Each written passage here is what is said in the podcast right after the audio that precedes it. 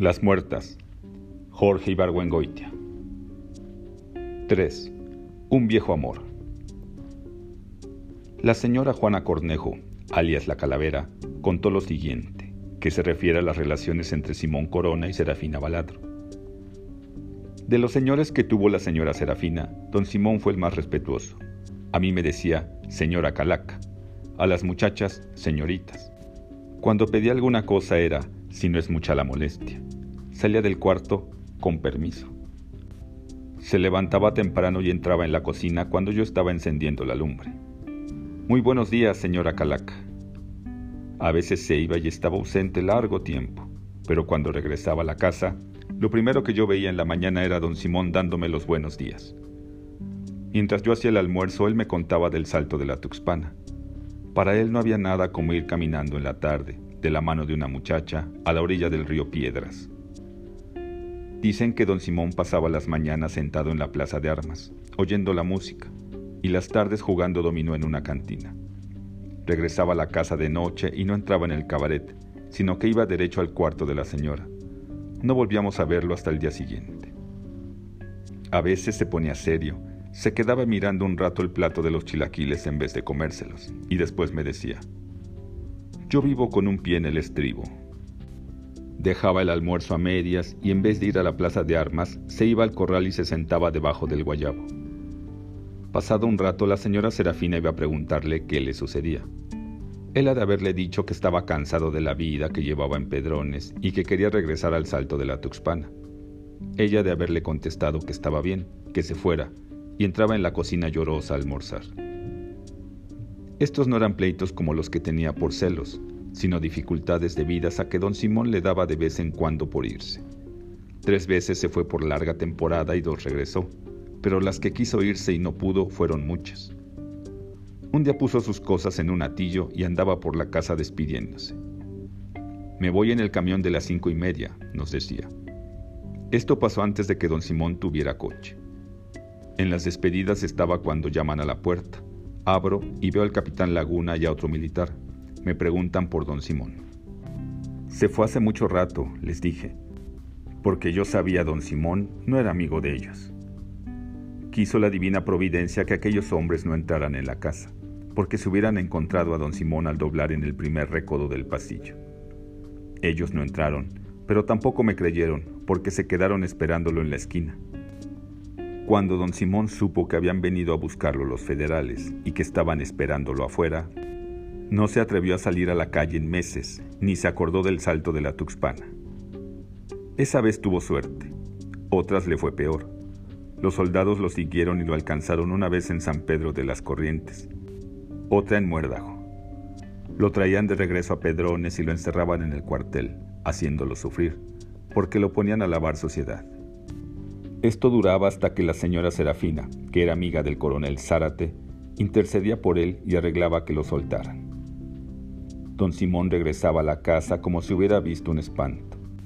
Se comía un altero de tortillas y no volvía a decir en mucho tiempo que vivía con un pie en el estribo. Un día le pregunté qué llevaba en la conciencia que tanto lo perseguían los verdes. Me dijo que era desertor. De joven había entrado en la caballería y no aguantó las penalidades. Por salirse tres meses antes de completar el servicio, vivió perseguido 20 años. 2. Sobre sus relaciones con Simón Corona, Serafina Baladro dijo, cuando Simón llegó por primera vez a la casa del molino, era un hombre sin ninguna educación. Lo vi parado en la barra, solo, sin hablar con nadie. Y este grandote, pensé, ¿qué querrá? Para quitarle la timidez lo saqué a bailar. No sabía dar un paso, pero yo, que bailo muy bien, lo fui enseñando y él fue aprendiendo poco a poco. Invítame una copa, le dije al rato. El inocente me confesó que traía nomás 15 pesos. Dale gracias a Dios, le dije, de que le caíste bien a la patrona. No entendía que yo era la dueña de la casa. Le pasaba lo mismo que a otros. Me veía joven y tan bonita que no podía imaginarse que fuera la madrota. Dame esos 15 pesos, le dije, y lo demás corre por mi cuenta. Para ser sincera, diré que me cayó bien.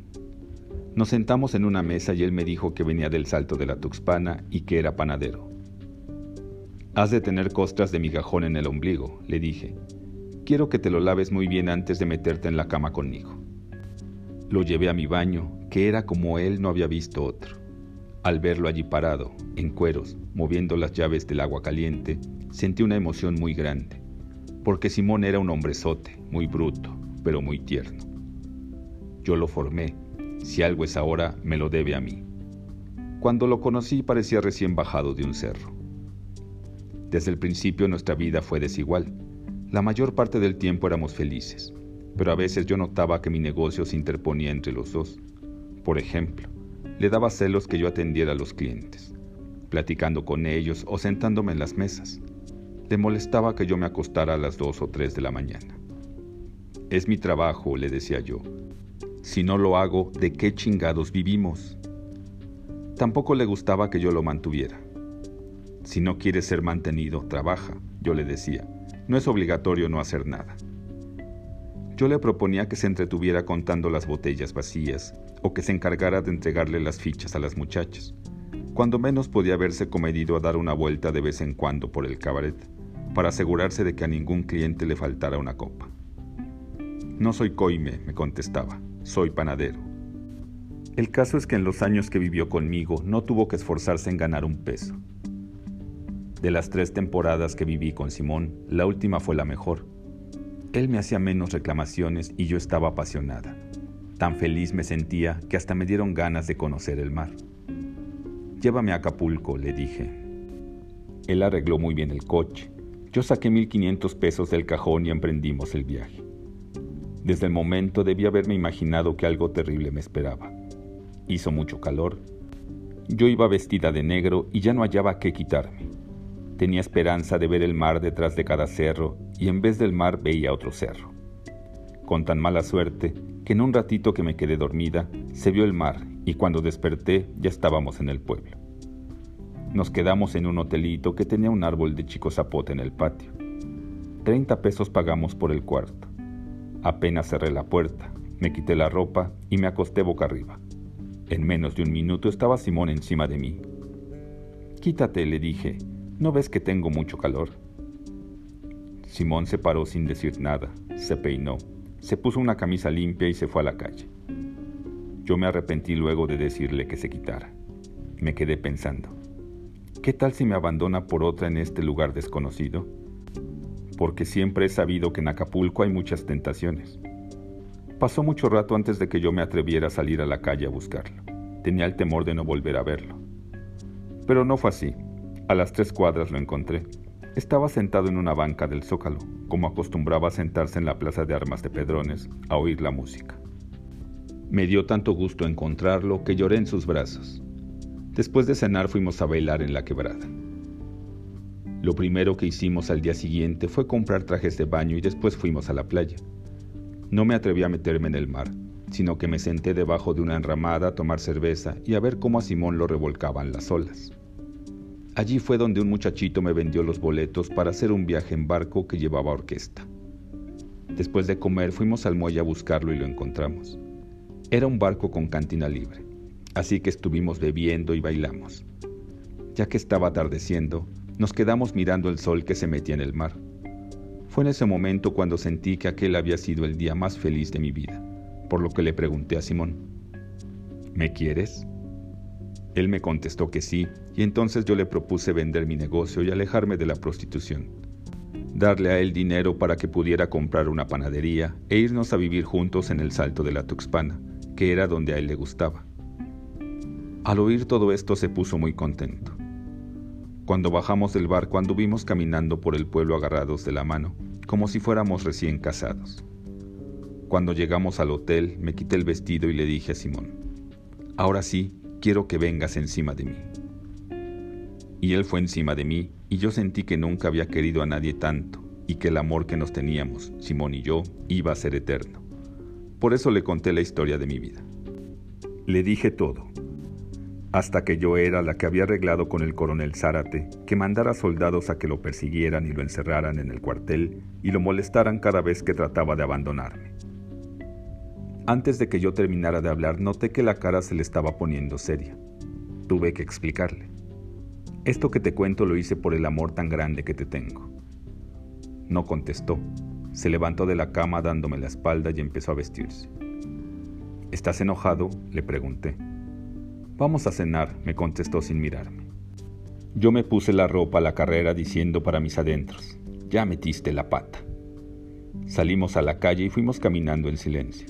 De repente Simón se paró y me dijo, voy a comprar una botella de ron en la tienda que está allí enfrente. Óyeme bien esto que voy a decirte. Tú espérame allí donde estás parada y no te muevas de ese lugar, porque de lo contrario voy a la tienda y regreso y no te encuentro. Yo quería contentarlo y le dije que lo esperaría donde él me dijera. Lo vi cruzar la calle y entrar en la tienda. Hice lo que él me ordenó. Lo esperé donde él me dijo que lo esperara. Pasado un rato empecé a angustiarme. ¿Se habría caído muerto en el momento de comprar el Bacardí? Pensaba. No me atreví a cruzar la calle y entrar en la tienda a buscarlo. ¿Qué tal si cuando yo voy allá él viene acá, no me encuentra y se pone más enojado de lo que ya está? Cuando vi que empezaban a bajar las cortinas de los comercios no aguanté más. Crucé la calle y entré en la tienda. A Simón no lo vi, pero vi que la tienda tenía otra puerta que daba a otra calle.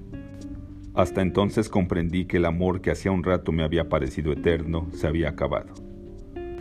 Cuando regresé al hotel me dijeron que Simón había salido con el coche. No tuvo ni siquiera la decencia de pagar la cuenta. Esto me pasó por ser sincera con un hombre que no lo merecía. 4. Entra Bedoya. 1. Al describir el estado general de su salud y de su ánimo durante los meses que siguieron a su separación de Simón Corona en Acapulco, Serafina Baladro habla de dolores de cabeza, preferencia morbosa a comer sardinas en lata con pan, sola, en el comedor casi a oscuras, ganas de no hablar con nadie, falta absoluta de interés en el negocio y horror a los hombres. Por única vez en su vida guardó abstinencia 47 días, descuidó su apariencia, estuvo casi un mes sin hacerse la trenza. Y dice que no más de pensar que alguno le ponía las manotas encima sentía náuseas. Al final de esta temporada tuvo una relación emotiva y platónica con una empleada llamada Altagracia, a quien después corrió. Tenía insomnios, pasaba el final de las noches y el principio de las mañanas con los ojos abiertos enfrascada en diálogos imaginarios con Simón Corona. En ellos le reclamaba su ingratitud, le demostraba que todo lo que ella había hecho había sido en beneficio de él, le hacía listas de los favores que él le debía. En la oscuridad, dice, no se atrevía a sacar el brazo de entre las sábanas para encender la luz, por temor de que una mano fría se lo tocara.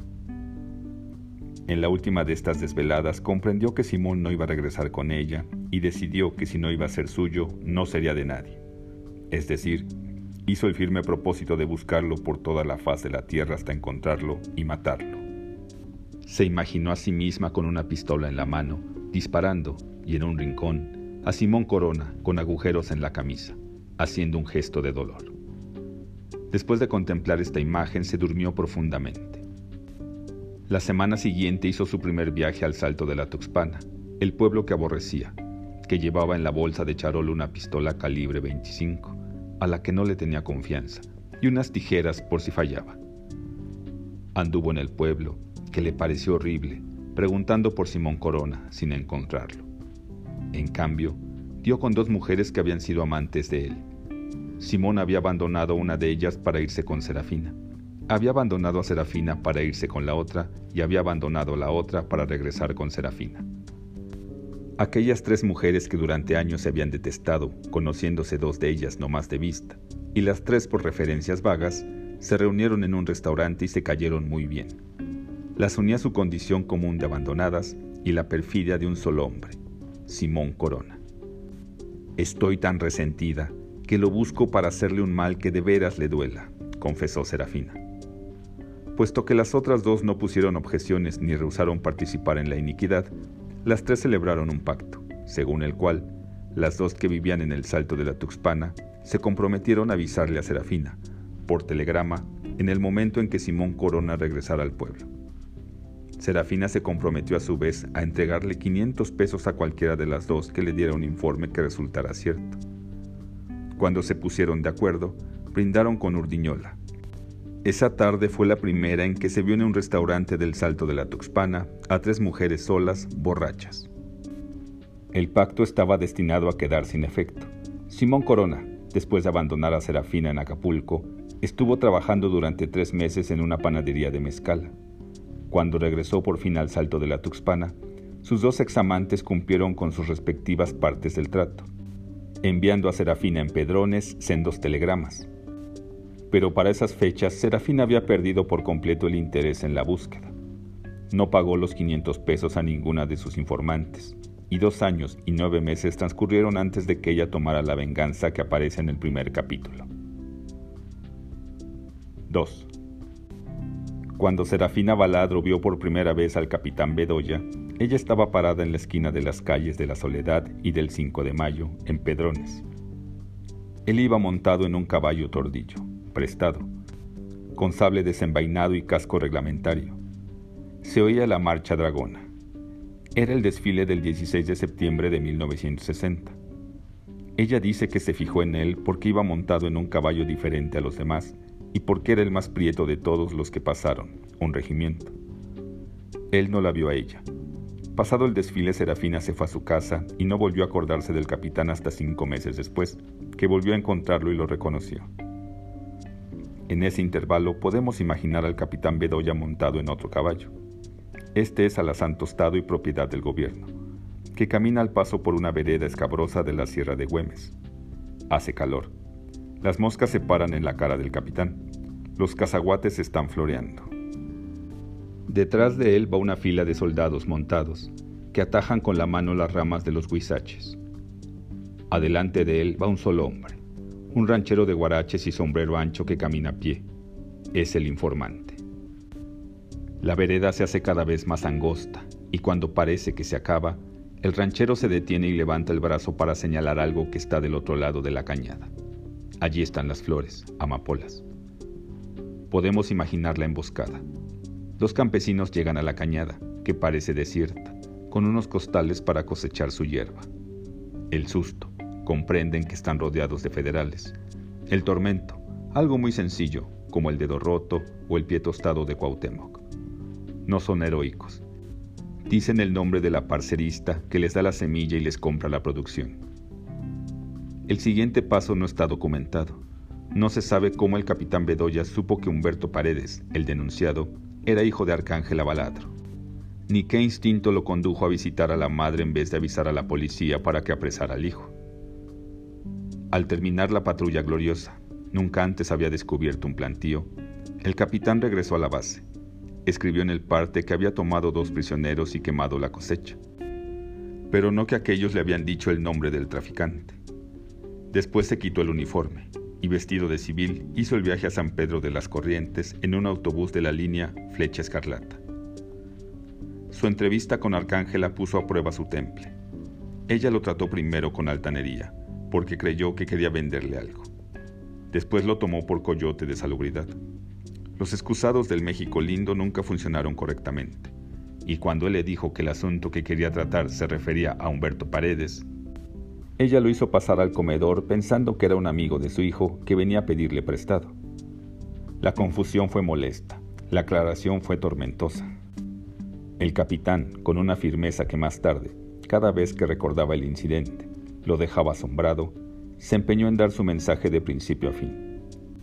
El hijo de la señora era abastecedor de drogas. No solo era delincuente, sino que había sido denunciado y estaba prácticamente preso. Como resultado de esto, tuvo que contemplar, en minutos que le parecieron horas, el tránsito doloroso de una madre entre la ignorancia y el conocimiento. En el primer momento de incredulidad, Arcángela insultó al capitán. Es usted un mentiroso, le dijo. Él no se inmutó. Repitió la acusación. Arcángela entonces trató de explicarle al capitán todo lo que una madre puede sufrir. Ella, que hubiera querido que su hijo estudiara medicina, que se había sacrificado separándose de él para que el niño no tuviera malas influencias y se convirtiera en un hombre de provecho, que había pagado una fortuna en colegiaturas, se veía ahora ante la terrible realidad. Su hijo era traficante de drogas. ¿Cómo quiere que yo me sienta, capitán? Los trabajos y las privaciones de toda mi vida, echados a perder por la insensatez de un muchacho. Lloró abundantemente. Quitó el mantel blanco con manchas de café con leche que había sobre la mesa y lo usó para enjugarse las lágrimas. En el silencio que se produjo cuando Arcángel hacía esta operación, el capitán Bedoya tuvo tiempo para decir, yo no quiero perjudicar a ese muchacho. El capitán salió del México lindo con cinco mil pesos en la bolsa. Este fue el primer contacto que el capitán Bedoya tuvo con las hermanas Baladro. Unos meses más tarde, cuando Serafina, en su afán de venganza, quiso comprar un arma más poderosa que la pistola que tenía y contratar un maestro de tiro, Arcángel la recomendó como hombre digno de confianza al capitán Bedoya. 3. Serafina quería un arma grande, aunque al disparar ella tuviera que sostenerla con ambas manos, aunque el retroceso levantara la boca del cañón aunque la detonación fuera ensordecedora, aunque la bala, al entrar en el pecho de la víctima, le abriera un boquete en la espalda. Todos estos defectos quedaban compensados, en opinión de Serafina, con la seguridad que un arma de esta índole le daba de que el ajusticiado, ya herido, no iba a ir caminando hacia ella, con la mirada de loco y los brazos abiertos, como si quisiera darle un abrazo. Arcángela, después de hacer la recomendación, arregló la cita. En la fecha convenida, el capitán Bedoya se presentó en la casa del molino, en Pedrones, a las ocho en punto de la noche. Se dirigió al encargado de la cantina y pidió hablar con la dueña. Serafina, que estaba en su temporada de abstinencia, había decidido tratar al capitán con cortesía pero con alejamiento. Su plan era recibirlo en un apartado, explicarle lo que quería. Él le diría si era posible conseguirlo y cuánto costaba. Si su precio era razonable, llegarían a un acuerdo y cerrarían el trato. Entonces, ella pensaba llamar a varias muchachas, hacer que trajeran botellas y levantarse de la mesa diciendo al capitán que estaba en su casa, que tomara e hiciera lo que quisiera, que los gastos corrían por cuenta de ella. Dicho esto, se despedirían. Ella saldría del apartado y se iría a atender su negocio. Al principio de la entrevista ocurrió algo que Serafina no había tenido en cuenta. Al entrar el capitán en el apartado, ella lo reconoció como el hombre más prieto del regimiento. El capitán Bedoya es negro amoratado. ¿Usted tiene un caballo tordillo? El capitán se sintió impulsado a contestar. Es prestado, señora. De todas maneras sintió el halago. Señorita, por favor. El capitán Bedoya pidió perdón, corrigió, se sentó. Aceptó el brandy que Serafina le ofreció y fue correcto y servicial. ¿Qué quería la señorita? Una pistola grande. Ella le explicó las características que buscaba. Él recomendó una 45 especial, escuadra de reglamento. Él podía conseguirla por 1.200 pesos y entregarla en dos semanas con una dotación de 100 tiros. ¿Quiere usted parte del dinero anticipado? Ni un centavo. Ella quería también que alguien le enseñara a manejar la pistola. El capitán prometió llevarla a un lugar desierto en donde ella podría practicar hasta tener dominio absoluto del arma. ¿Cuánto costarían estas clases? Él volvió a decir, ni un centavo. El trato estaba cerrado. Había llegado el momento de que Serafina se levantara para llamar a las muchachas. Dice que no sabe qué le dio por platicar otro ratito con aquel hombre tan feo. Ella sirvió otra copa y le preguntó de la vida militar, que dicen que es tan sacrificada. El capitán habló con fluidez de cabalgatas, de pasar hombres, de sedes, de noches de aguacero haciendo guardia. De pronto, la conversación cesó. Serafina vio que el capitán metía el brazo derecho debajo de la mesa y después sintió una mano que se posaba en su vientre. Dice que sintió alarma, pero que no supo qué hacer. Esa noche Serafina terminó su abstinencia y olvidó la venganza. 4. Serafina conoció al capitán Bedoya el 3 de febrero de 1961. La influencia que el capitán ejerció en los destinos de las hermanas Balado durante los meses que siguió esta fecha es notable. Él había prometido conseguir la pistola en dos semanas, pero tuvo suerte y la consiguió en tres días. La puso junto con la dotación de 100 cartuchos en una caja de zapatos vacía y con esta bajo el brazo se presentó por segunda vez en la casa del molino. Se acercó al encargado de la cantina y le dijo que quería hablar con la dueña. Serafina salió a saludarlo radiante. Lo hizo pasar a su cuarto, en donde él entregó la pistola, ella el dinero, y cerrado el trato pasaron la noche juntos. Pasados tres días, el capitán vuelve a presentarse en la casa del molino. Esta vez son las 11 de la mañana. El capitán está uniformado. Toca la puerta de la casa, porque la del cabaret está cerrada. Y cuando la calavera le abre, pregunta por la señorita. Serafina fue señora para todos y señorita no más para él. Después de hacerlo esperar un rato en el corredor, ella apareció, sofocada y ruborosa, en bata lila. El capitán le dijo que venía por ella para darle su primera lección de tiro. Serafina se vistió rápidamente y se puso un sombrero ancho con holanes que la protegiera del sol. Creía que el capitán iba a llevarla, como le había dicho, a un lugar desierto, en el campo. No fue así. Abordaron un autobús flecha escarlata que los llevó a Concepción de Ruiz, el pueblo en donde el capitán estaba destacado. Este viaje de Serafina a un pueblo que ella no había visto más que de lejos como un caserío en medio de un llano fue determinante en su vida y en la de los demás protagonistas de esta historia. Concepción de Ruiz no está sobre la carretera de Mezcala, que une a Pedrones con San Pedro de las Corrientes, sino conectado con ella por una desviación de tres kilómetros.